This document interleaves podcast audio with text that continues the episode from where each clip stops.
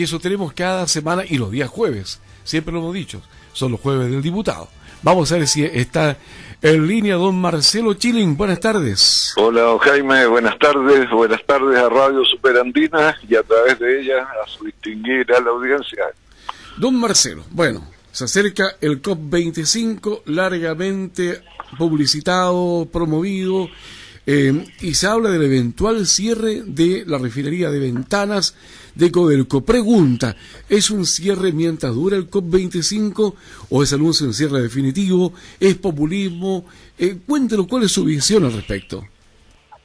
Si fuera, don Jaime, un cierre solo por la COP25, eh, sería poco serio el asunto, pues si se cierra, se cierra. Ahora, yo creo que eh, lo que corresponde en realidad es elevar eh, el estándar de la capacidad de procesamiento de los materiales que emite al aire ventanas, porque estamos hablando de, bueno, miles de puestos de trabajo, no solo de la gente que labora en la refinería. Claro, directa e indirectamente, sí. Sí, pues están, bueno, todos los camioneros, hasta la gente que le vende sándwich a los trabajadores a la entrada de la refinería. Entonces, creo que, mm. creo que más bien Codelco, que siempre anda con el cuento del buen vecino, también en Mandina, tiene que hacer un esfuerzo de inversión mayor para capturar hasta el 99,9% de los gases que emite. Hay refinerías que funcionan en el centro de Ámsterdam, en eh, Holanda, y no emiten eh, eh, gases tóxicos. Entonces, falta tecnología. Yo creo, e inversión.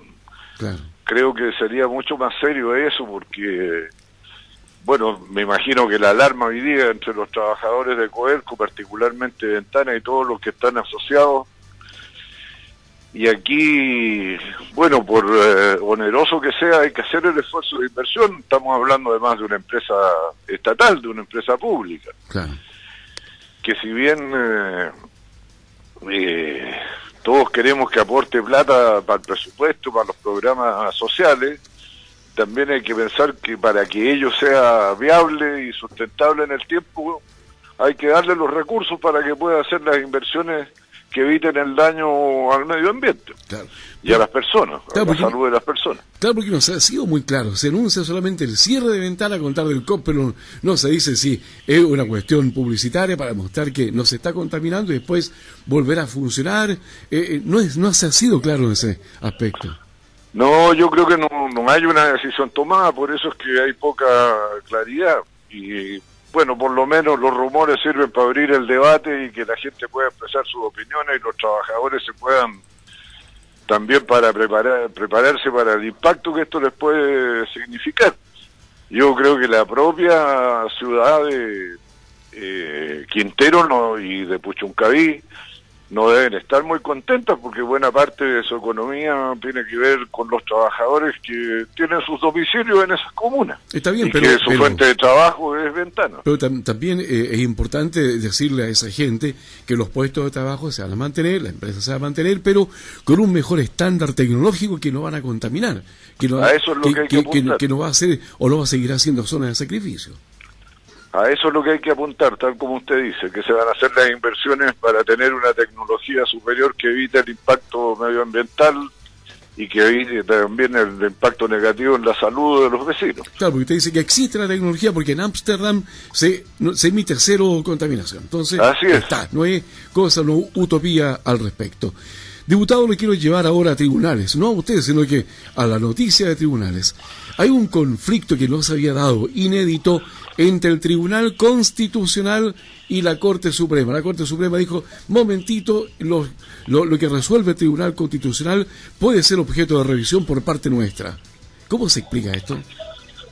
Bueno, el Tribunal Constitucional se ha excedido, a mi juicio, con mucho en las atribuciones que le da la ley, incluso legisla. Ellos solo pueden revisar la constitucionalidad de las leyes y observarlas si es que éstas no se apegan a la letra de la Constitución. Claro y decir esta parte o esta ley no se puede promulgar porque es inconstitucional. pero ellos, por ejemplo, en el caso de la reforma de hace tres años al Servicio Nacional del Consumidor, con las observaciones que hicieron, cambiaron la ley, o sea, legislaron. Y el Tribunal Constitucional, como cualquier otro órgano público y cualquier persona en Chile, no está por sobre el bien y el mal. Tienen que atenerse a, la ley.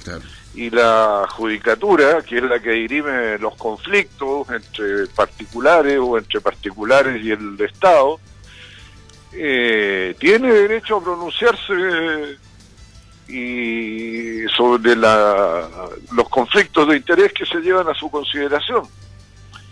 Y eh, en el caso que se comenta, el Tribunal Constitucional eh, declaró inadmisible un recurso que presentó un particular por considerarse perjudicado en la aplicación de las leyes laborales. Claro y en, la Corte Suprema se estimó de que eh, se había excedido el, Tribunal Constitucional.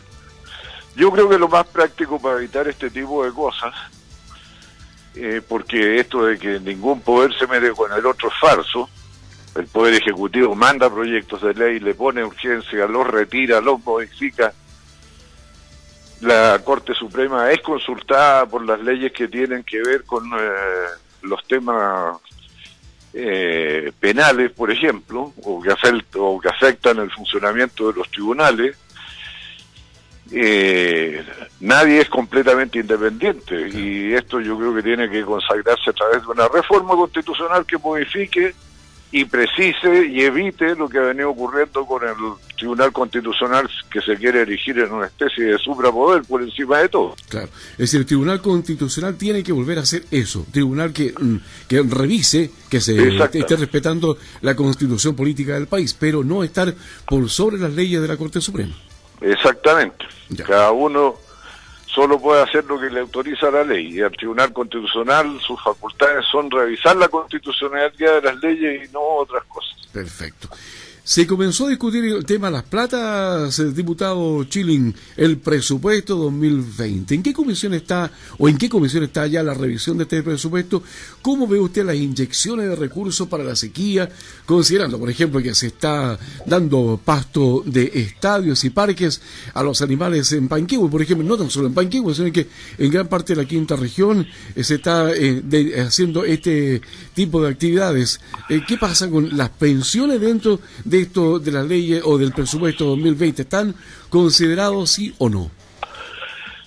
A ver, el presupuesto fija los ingresos de la nación y autoriza los gastos a, las distintas partidas que son los ministerios y les pone tope. No es obligatorio usar todo el presupuesto que se les autoriza, ¿no? Más bien el presupuesto limita hasta cuánto usted puede gastar y están funcionando todas las subcomisiones que revisan las distintas partidas. Yo estoy en la subcomisión mixta número uno que revisa Hacienda, la Corfo, el Ministerio de la Mujer, el Ministerio de Desarrollo Social. Eh, pero naturalmente que uno también mira el resto del presupuesto y desgraciadamente el presupuesto no refleja la preocupación que hay por el tema del agua y del agua para consumo humano, por ejemplo, todo el mundo habla de fortalecer los comités y los, eh, las cooperativas de agua potable rural, pero los recursos que vienen son los mismos de siempre. Pues. Entonces es como falso el eh, llamado de alarma y de urgencia de resolver el problema, porque si usted no le pone recursos, son palabras al viento, ¿no? Así que, bueno, esperemos que en el curso de la discusión podamos mejorar la situación, pero... Está, esa posibilidad, ¿cierto? En el legislativo está la posibilidad de, arreglar ese, esa Bueno, conversando con el gobierno, porque el gobierno tiene la facultad privativa de aumentar los recursos. El, Congreso puede disminuirlo, pero sería absurdo que disminuyéramos, además de lo poco que trae, que disminuyéramos los recursos que trae para el agua potable rural. Y en el tema de las pensiones, eh, viene lo mismo de siempre. Viene lo mismo de siempre. Si no hay nada. Ahí, sí, el aumento para las pensiones que habría con eh, la aprobación de la reforma previsional es solo para las pensiones básicas solidarias y para las pensiones que tienen aporte eh, eh, previsional solidario. Ya. No para los que son jubilados por las AFP, ni para los que son jubilados por el llamado sistema antiguo. Así que que no se hagan ilusiones. Mm. Nosotros estamos insistiendo en que tiene que tener un componente de solidaridad en la reforma del sistema de pensiones para poder ir en apoyo de las pensiones de los eh, jubilados que están por el sistema AFP y por el sistema antiguo. Pero hasta aquí el gobierno no ha aflojado y esos recursos no están en el presupuesto. Es más, nos dicen de que tampoco está el reajuste de la pensión básica solidaria en 10%, porque dicen que si no se aprueba todo esto durante el mes de eh, octubre y noviembre, eh, no va a haber tiempo para eh, preparar el pago a partir del primero de enero y esa es una cuestión falsa porque la ley puede tener un artículo que diga que una vez que se aprueba la reforma se paga a contar del primero de enero, con efectos retroactivos si que se aprobara después del primero de enero. Claro. Entonces un argumento falaz, más bien propagandístico. Claro. Bueno, bueno, vamos a seguir el curso de esta noticia. Usted tiene mucho que decir también ahí en el Congreso respecto a esta situación, a ver si se logra, ¿cierto?, mejorar estas partidas. Sí, la próxima semana se va a votar la reforma de las pensiones en la sala de la Cámara de Diputados. y de ahí pasa al Senado. Ojalá que sea universal, porque aquí no se puede hablar de pensionados de primera, segunda o tercera. Exactamente, usted tiene toda la razón. Muy bien. Le agradecemos el contacto, don Marcelo, que esté muy bien. Gracias, don Jaime, igualmente. Hasta la próxima. Buenas tardes. Hasta luego.